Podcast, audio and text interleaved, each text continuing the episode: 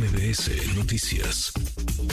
Le agradezco estos minutos al ex consejero electoral e integrante del eh, comité organizador del proceso en el Frente Amplio por México, eh, Marco Antonio Baños. Marco, qué gusto, ¿cómo estás? Te, veíamos y te escuchábamos eh, decir que se acabó, no habrá proceso el domingo, no habrá votación este domingo en el Frente porque Beatriz Paredes dio un paso costado y ya solo es Xochil Gálvez, Xochil Gálvez que ganó la encuesta que ustedes eh, mandaron a hacer, la encuesta en vivienda y, telefónica. ¿Es así? Se ha tomado la, determinación de que no eh, se lleve a cabo la consulta del domingo por los eh, acontecimientos que se han suscitado en el transcurso de los últimos dos días.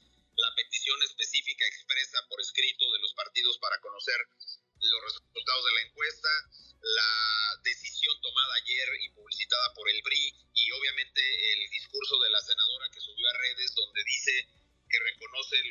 tema de las diferencias en la encuesta, pero también hace un señalamiento eh, reconociendo pues que la decisión del, del, PRI se toma en los cauces internos del propio partido. Y dos y tres eh, eh, que será respetuosa de la decisión que tome el comité este organizador.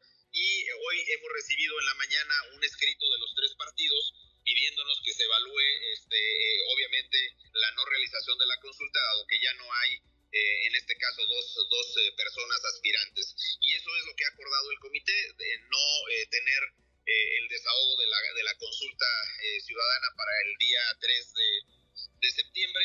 En cambio, se va a organizar una serie de eventos a nivel nacional en cada una de las capitales de las entidades federativas y, por supuesto, se hará también en, en el ámbito de la Ciudad de México para entregarle la constancia que acredita que la senadora Xochitl Galvez es la responsable de la construcción del Frente Amplio por México. Ganó entonces ya, se acabó el eh, proceso, Marco, en el Frente. Sí, esta primera parte del proceso interno para seleccionar a la persona ha concluido. Vienen otras etapas en el Frente Amplio por México, pero ese es un tema que seguirá una logística y obviamente eh, pues una mecánica distinta. Entre otras, pues está el tema de la eh, identificación de las principales problemáticas que aquejan a los diversos sectores de la población luego la forma de ver cómo se va a reflejar estas cuestiones entre organizaciones ciudadanas y los partidos en una especie de, documento que después sirva para integrar la plataforma y obviamente la identificación de las propuestas de políticas públicas. Todavía falta mucho tramo por delante, Manuel, y ya en, su momento pues se informará cómo, cómo se, cuál será la mecánica.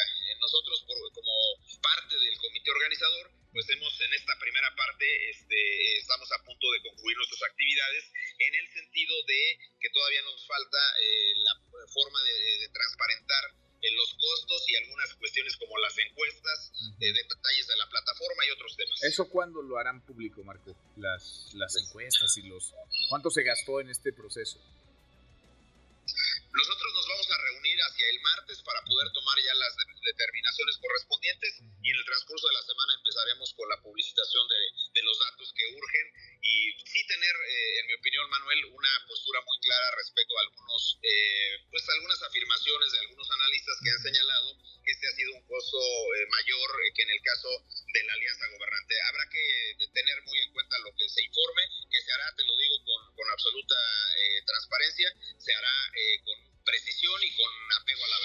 Bueno, pues se concluye entonces el proceso en el frente. Falta, nos dice un montón.